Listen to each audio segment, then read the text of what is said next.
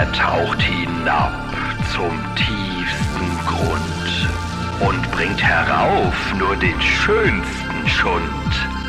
Der Trash-Taucher. Der Podcast für alle Trash-Fans. Und die, die es noch werden wollen. Liebe Sympathisanten des scheußlichen Scheißfilms. Der Trash-Taucher ist zurück und er hat was im Gepäck. Und zwar was Bäriges, was Knurriges, was mit bis unter den Scheitel mit Zähnen bewaffnetes. Richtig, ich habe Grizzly 2 im Petto. Ein Tierhorrorfilm aus den 80ern, der skurrilerweise aber erst 37 Jahre später fertiggestellt wurde. Wieso, weshalb, warum erfahrt ihr in der heutigen Folge. Und die hat es in sich. Also ich glaube, so eine ambivalente Folge, wirklich so zerrissen war ich, glaube ich, schon lange nicht mehr bei einem Trash-Film, wo ich gedacht habe, hei. Aber erstmal für euch zum Einstieg, worum geht es denn eigentlich in Grizzly 2? Die Handlung.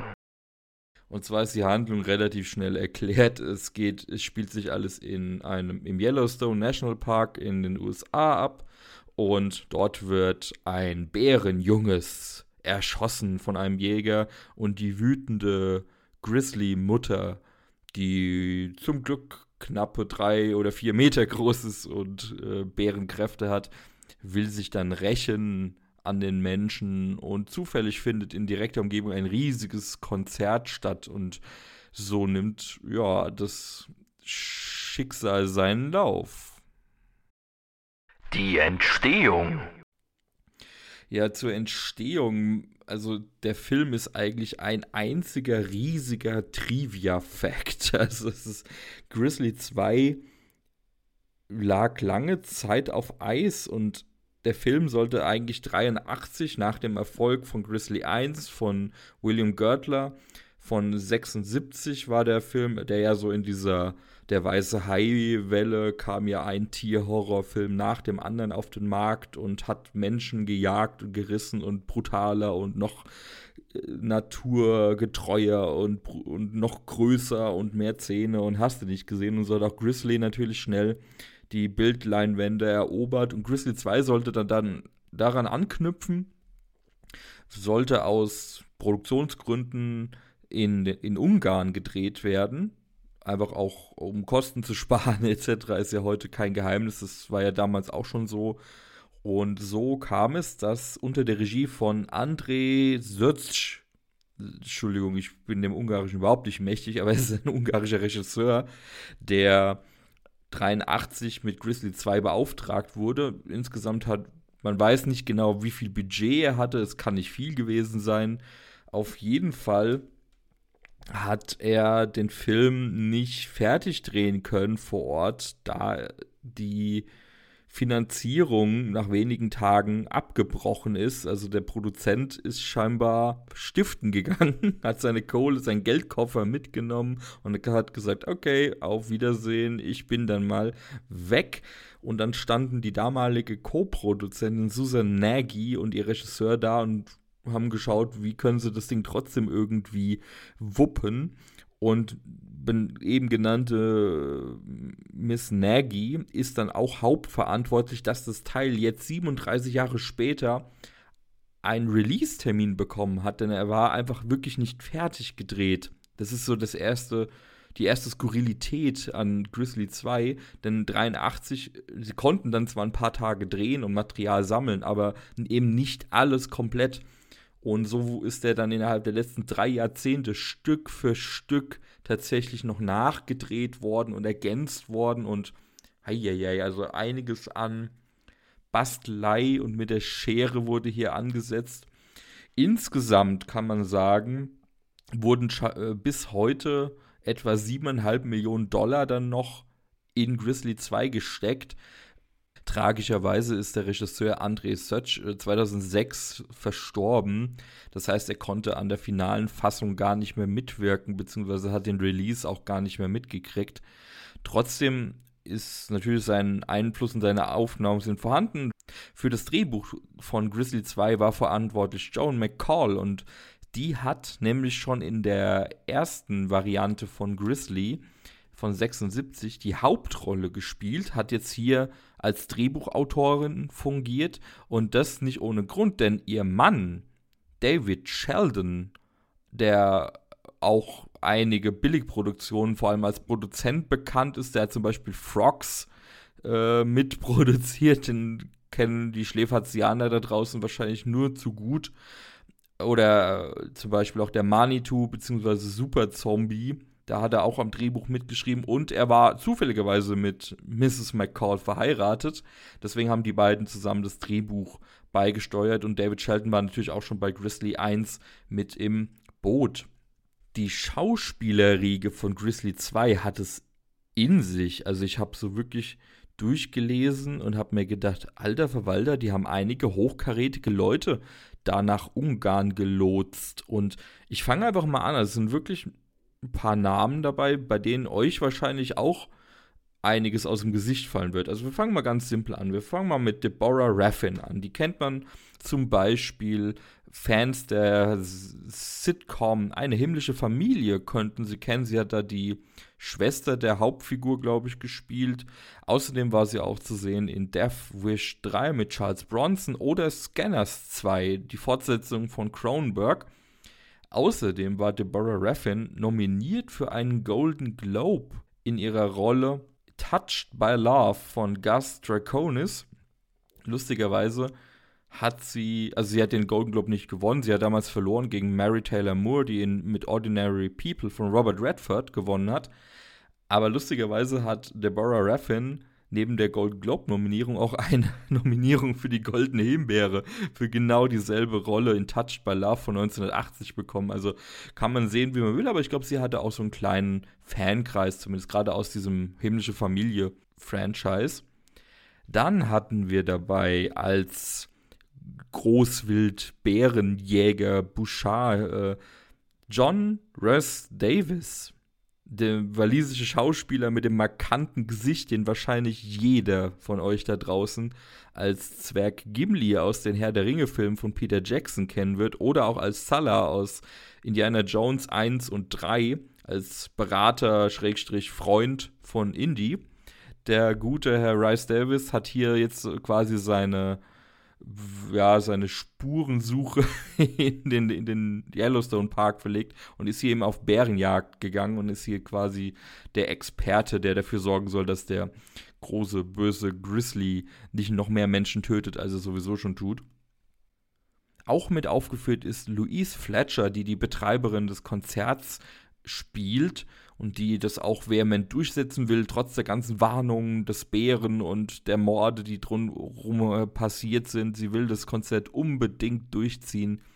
Und Louise Fletcher kennt man unter anderem aus Einer Flug übers Kuckucksnest als Nurse Ratchet an der Seite von Jack Nicholson, Danny DeVito, Christopher Lloyd. Ihr kennt den Film sicherlich.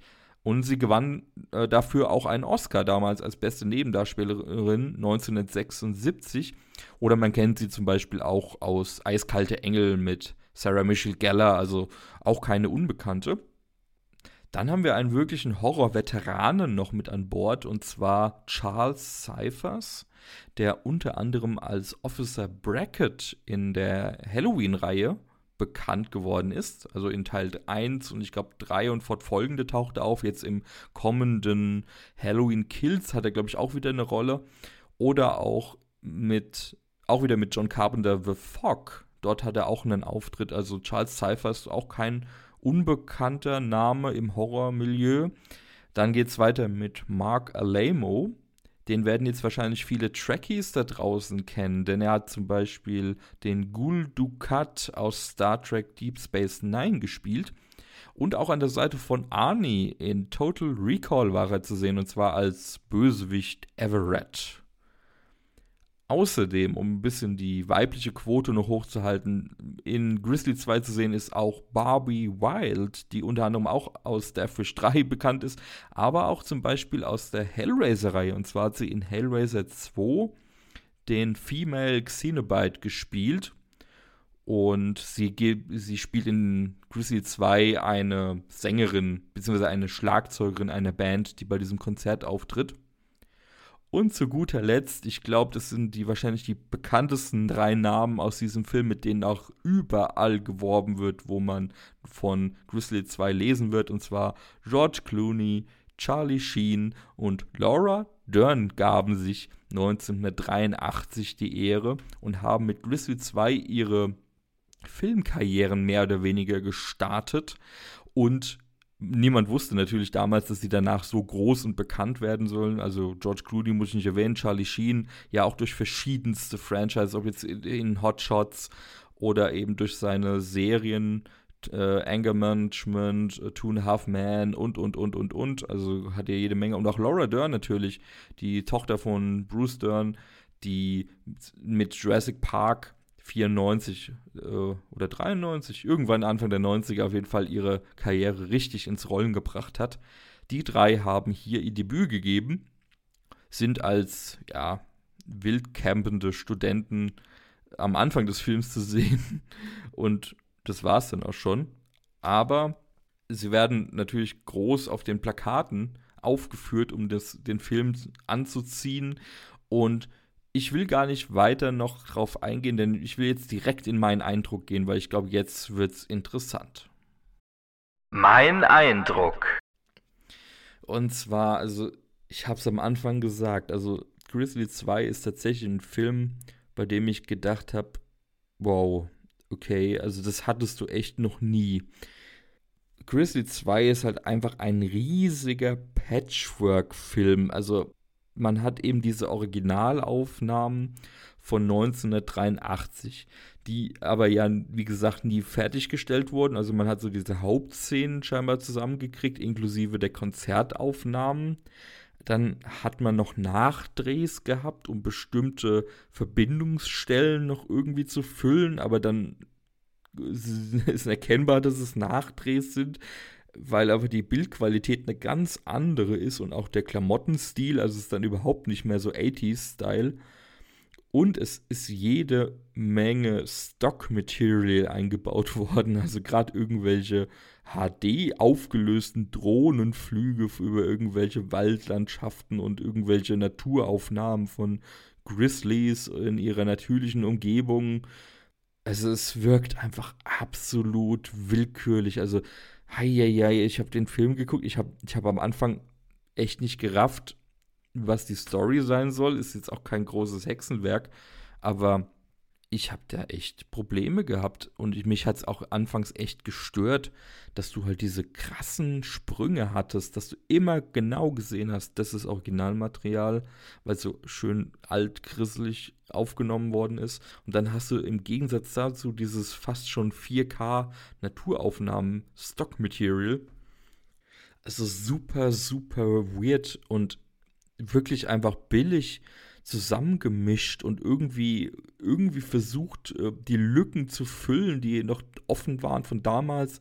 Und das mit, ja, begrenzter geht es eigentlich nicht mehr, wenn du auf Stock-Material Aufnahmen, also Videoaufnahmen zurückgreifen musst und das in einem Großteil deines Films, also der Film geht ja nur, geht ja nicht mal ganze anderthalb Stunden, also geht eine Stunde 14, glaube ich. Also es ist echt, echt anstrengend und super verwirrend fand ich, fand ich echt komisch. Und deswegen, also Grizzly 2, es ist ja die Fortsetzung quasi von Grizzly 1 von William Girdler.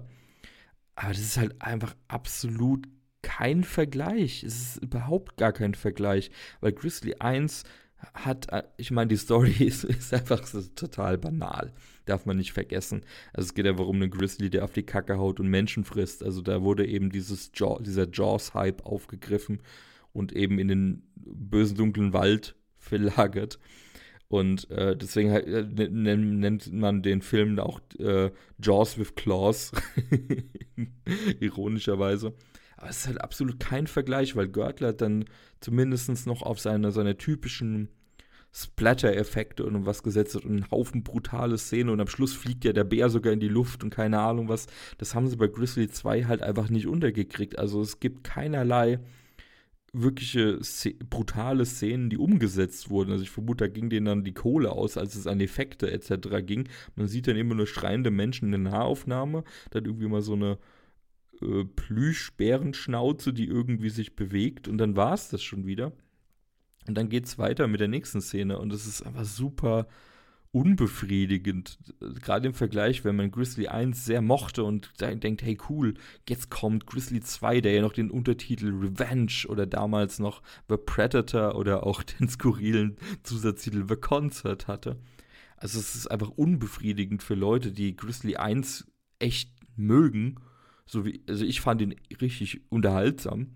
Und da, da hat es mich ein bisschen schockiert, dass man halt wirklich so gar keine Anknüpfung von der Machart an Teil 1 hat und auch nicht mal die Spannung oder was wirklich funktioniert. Also es ist einfach super langweilig zum Teil, dass man dieses Gelaber dann hat. Das, ein, der, der, das Einzige, was wirklich ein bisschen raussticht, ist der Cast, den man zu sehen kriegt. Also dass man halt wirklich so ein bisschen ein bisschen Ratespiel machen kann und sagen, genau, das ist doch der und der oder die und die, das ist das Einzige, weil das ist ja doch ein sehr hochkarätiger Cast für so eine Produktion, muss man ja sagen. Ja, ich habe euch ja vorhin den Cast vorgelesen und ist einfach wirklich vergeudet durch diese Produktionsbedingungen halt wahrscheinlich unverschuldet, weil wenn der Produzent dir abspringt, die, die Kohle mitnimmt, was machst du dann? Nix, richtig.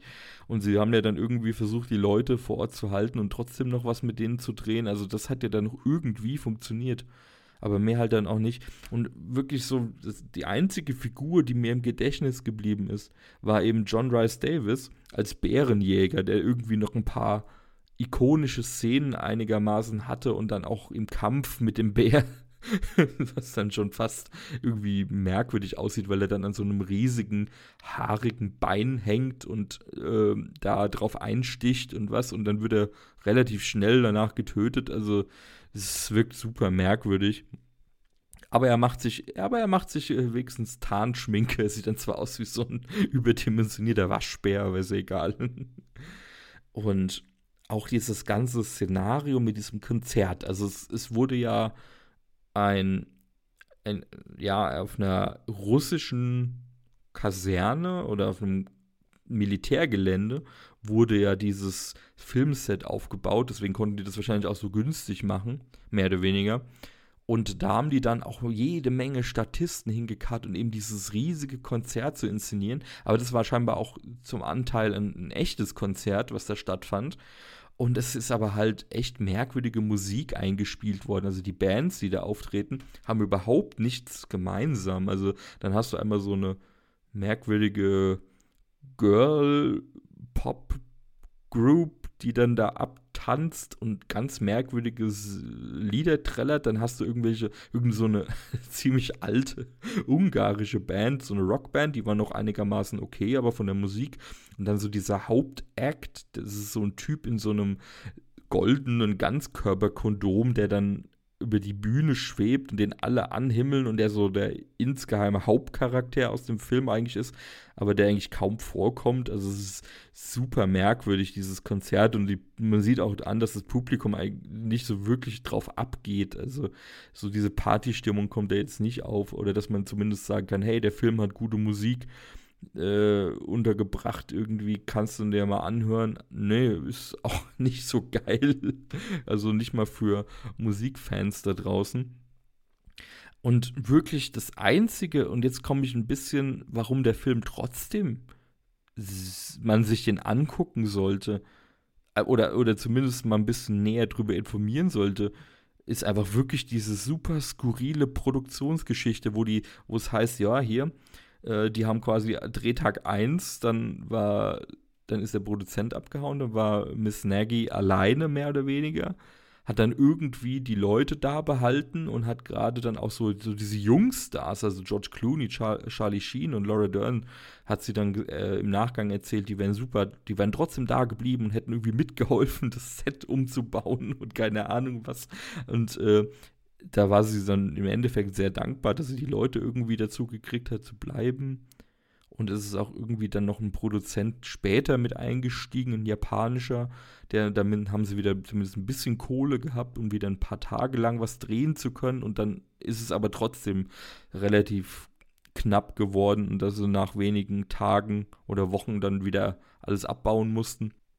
Und es gibt eben wirklich haufenweise, und das ist eben so eine Marketingstrategie tatsächlich von Grizzly 2, die vermarkten sich selbst mit diesem, der Film, der erst nach 37 Jahren veröffentlicht und fertiggestellt wurde und nehmen quasi diesen, diesen, diesen Umstand und, und nehmen das als Marketingmasche. Und es wurden dazu Dokus gedreht es gibt sogar ein Buch darüber, die Story äh, Behind of Grizzly 2 also ich kann den Film jetzt niemandem empfehlen, der jetzt auf Tierhorror wirklich steht, weil du halt wirklich kaum Tierhorror kriegst.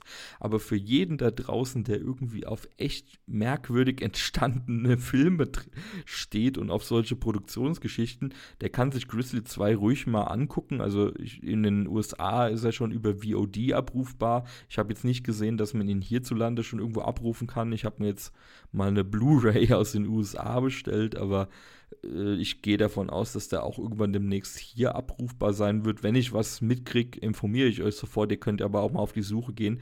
Aber zumindest dieses, dieses Buch, dieses Making-of-Buch, das habe ich gesehen. Das gibt es zum Beispiel bei Amazon oder auf der Homepage grizzly2revenge.com. Da kann man sich auch einiges, da kann man sich T-Shirts und Tassen und alles Mögliche kaufen. Also könnt ihr gerne mal vorbeischauen, aber äh, ich sag mal, es ist wirklich für eine sehr spezifische Zielgruppe dieser Film gemacht. Und ich wollte euch einfach mal davon erzählen, weil ich diese Umstände so skurril fand, dass ich gedacht habe, ey, den kannst du eigentlich nicht übersehen und vor allem auch nicht übergehen.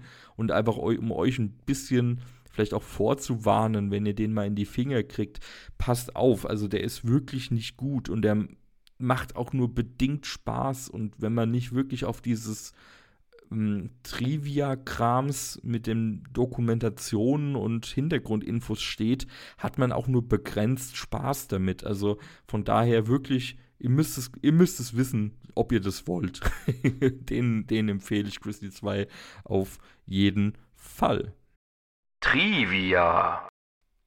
Und wie gesagt, ich habe ja am Anfang schon gesagt, der Film ist eigentlich ein wandelnder Trivia-Fact. Und trotzdem habe ich noch mal so ein paar Highlights rausgezogen, die ich ein bisschen skurriler als skurril noch fand, als der ganze Film schon skurril ist. Und zwar gab es, wie gesagt, wurde dieses Konzert da inszeniert. Es gab aber auch reale Konzertaufnahmen, beziehungsweise vom Publikum zumindest.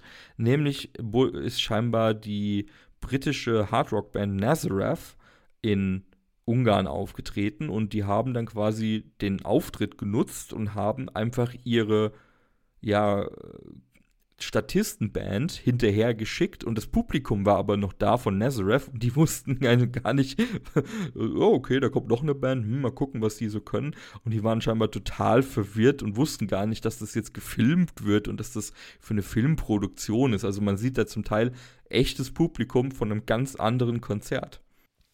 Dann, was ich besonders interessant fand, weil man sieht im Film immer mal so ein bisschen zumindest von so einem angedeuteten Animatronik-Bär, also so einem lebensgroßen Modell. Und scheinbar wurde auch einer gebaut. Nur das Problem war, er hat dann quasi den Bruce gemacht, denn der hat einfach nicht funktioniert. Denn der, der hat scheinbar nur ja, relativ schnell den Dienst quittiert und dann konnten sie ihn auch nicht reparieren oder was in der kurzen Zeit. Und dann haben sie einfach irgendwelche, irgendwelche Aufnahmen damit gemacht, unter anderem die Schlussszene, wo er dann am, am Elektrozaun hängt und drauf geht. Oder halt nur wirklich irgendwelche Nahaufnahmen, wo sich das Maul bewegt. Und that's it. Und angeblich wollten sie noch einen irgendwie im Nachgang einen CGI-Bären einbauen. Der wurde aber auch nie fertiggestellt, wahrscheinlich auch aus Geldgründen. Also ein Bärenfilm, in dem kaum ein Bär vorkommt, weil er kaputt ist. Auch interessant. Besonders skurril fand ich aber den Fakt, dass Charlie Sheen scheinbar, um bei Grizzly 2 mitzuwirken, die Hauptrolle in Karate Kid abgelehnt hat, wo jetzt ja der große Hype wieder mit Cobra Kai um Rob Maggio und alles Mögliche abläuft.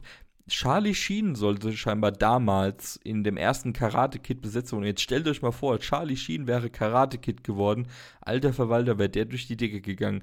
Aber nö, er wollte lieber bei Grizzly 2 mitmachen. Das für knapp fünf Minuten Filmmaterial. Nicht schlecht. Und so viele Parallelen es ja zu der Weiße Hai bzw. Jaws gibt, gibt es scheinbar noch mehr Details. Und zwar wurden sich sogar ganze Szenen aus Jaws 2 geliehen. Und einfach dreist eingebaut, nämlich die Szene, in der der Bär mit Strom getötet wird bzw. angegriffen wird. Dort wurde angeblich Szenenmaterial aus Jaws 2, wo ja auch der Hai durch einen Stromschlag stirbt, aber nur sehr, sehr stark reingezoomt eingebaut, um irgendwie noch irgendeinen Effekt einzubauen, wo irgendwas brennt und irgendwas geschockt wird.